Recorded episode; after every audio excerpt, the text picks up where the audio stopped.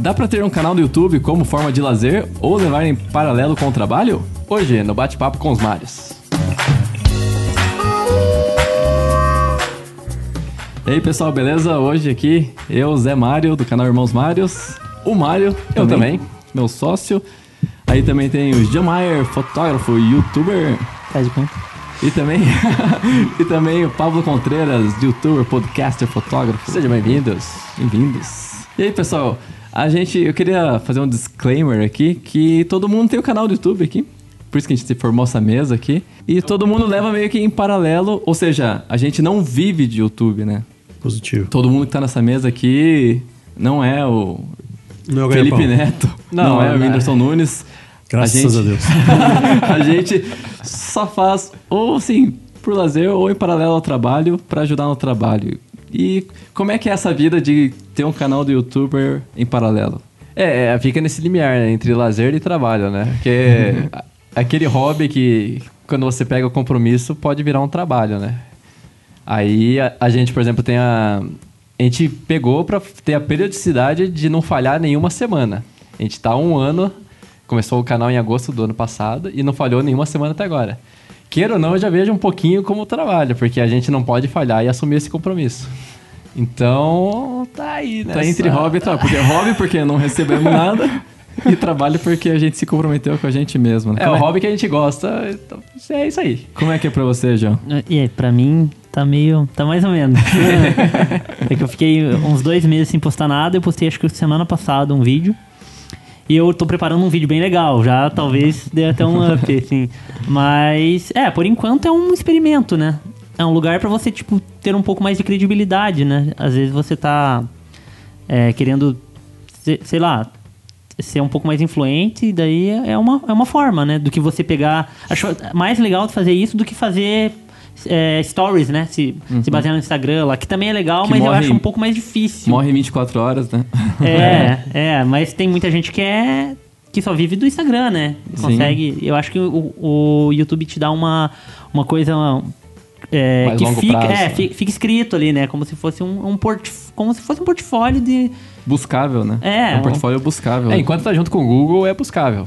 E aí, pô, YouTube. É, o- assim, o Google é o melhor buscador, né? Não Sim. Sim. E Pablo, como é que você vê? o- Tudo que você postar poderá e será usado contra você. Também Inclusive tribunal. esse podcast. Cara, assim, eu comecei o canal só para publicar vídeo de trabalho. Quando eu comecei a fazer vídeo, né, em algum lugar de 2008, acho, 2009. E aí eu me dei conta que se eu quisesse fazer vídeos melhores, o melhor jeito era fazer vídeo sempre.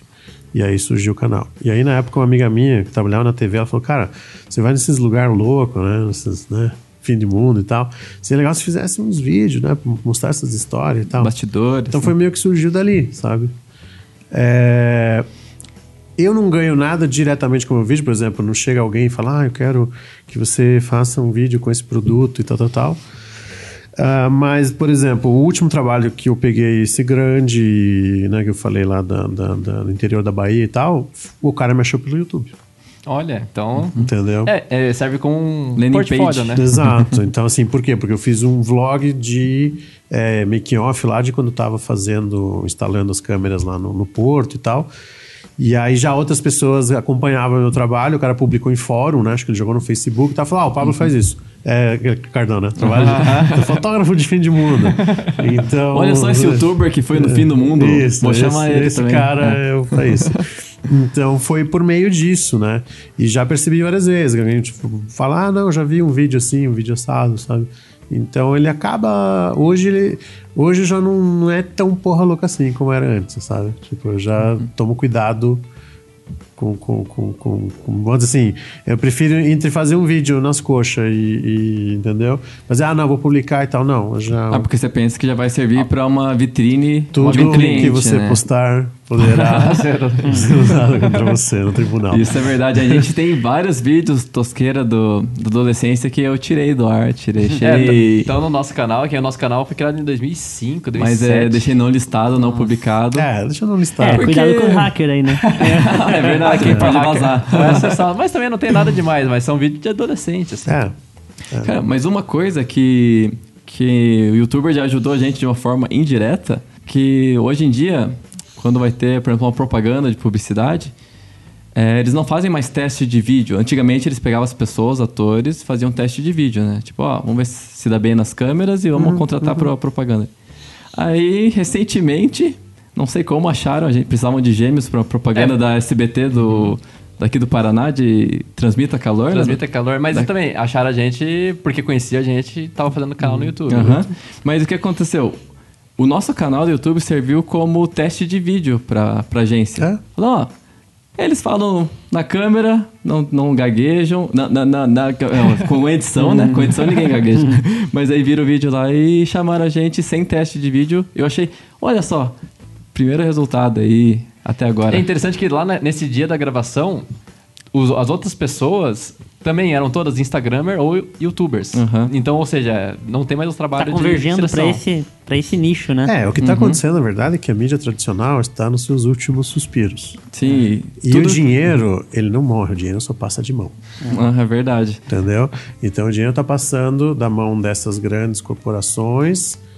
Pulverizando, Pulverizando. aí milhões de digital influencers. Pulverizando, ao mesmo tempo está concentrando nos Estados Unidos. Ah, mas isso sempre, né? Facebook e Ah, é Google. Quem, quem É, tem, quem mas- é o dono mas- da bola, né? Dono do algoritmo. Lá, Dono isso. do algoritmo. Mas, tipo, se você for pensar tá nos influencers, também é um dinheiro que fica aqui, né? Não Sim, é só é. o dinheiro que vai pra lá. Eu Sim. acho que é pulverizou pra todos. Então, assim, acho que tem, estão num momento de agito, né? Ou seja, muito caos, eu acho, muita, muita, muita falação, pouco conteúdo. Mas fatalmente eu acho que ah, o sistema, a lei da entropia, ele vai entrar em equilíbrio, entendeu? Ele vai se acomodar. E aí eu acho que fazer coisas boas sempre vai ter seu público, entendeu? Então por isso que eu, a partir de agora, às vezes, ah, fica lá um mês, dois meses sem postar nada. Beleza, não tenho pressa. Mas o o que você falou, né? Parece que o mercado vai ficando mais. É, é, não chama business to business, não? É. A, pe- a pessoa já trata com a pessoa sem um agência, Direto, sem intermediador, isso, né? Já isso. chega direto na pessoa. Tem- É, Eu, fa- eu próximo, falei né? bobeira aqui, não sei se Uberi- B2B é isso, né? uberização. Não, né? Hum, não, Business to business, é business to person, talvez. É person to person, Mas eu, P2P. não, eu chamaria de eu chamaria de uberização da publicidade, porque você ah, quero fazer publicidade, chama aí um Vai no aplicativo. influencer e pronto. Vai no aplicativo e chamam do que tá É, isso também pode, por exemplo, numa campanha, pode diminuir a qualidade artística de um trabalho. É o que É tem o que está acontecendo. acontecendo. É o que tá acontecendo, né? Mas, tipo, eles vão falar que é, tipo assim. É uma. tem- vai ter uma desculpa artística, Artística, também, né? né? Tipo, Que- não, que- é pra- só pra ser um pouco mais real, uma coisa mais. Mais orgânico, É. orgânica, que termo bonito, né? mais orgânico, mais feio, mais né? lifestyle. É, o, cocô, o cocô também é orgânico. né? Existem várias coisas que são orgânicas. A né? gente vai investindo em câmera, produção. Quer dizer, a gente é amador, né? Porque se for ver. A gente tem essas câmeras, mas câmera de publicidade mesmo. Red, é bem mais cara. É. É um investimento muito maior que tá competindo aí com os celulares, né? Com os, Sim. com os influencers. Sim. Então, assim, né? Acho que tem que ver de novo, né? Qual que é teu objetivo, né? O que você quer fazer, assim, né? Mas e aí, vocês veem, como é que vocês veem no futuro aí? Vai manter em paralelo os canais? Tem algum objetivo maior assim com o canal ou só vai mantendo assim? Como um site, como É, eu, vitrine. Como rede social? é, eu quero, sei lá, fazer. Ser, ser tipo uma referência pra falar um pouco sobre fotografia. É, Por enquanto eu tô falando bastante sobre equipamento, né? Sei lá, pegar um patrocínio da Sony, sei lá. Mas. É o sonho é, youtuber de. É, mas, sei lá, tem uma referência. Por enquanto não tem um grande sonho. Tipo, é só isso dar uma alavancada no meu trabalho com fotografia em geral, né? Uhum.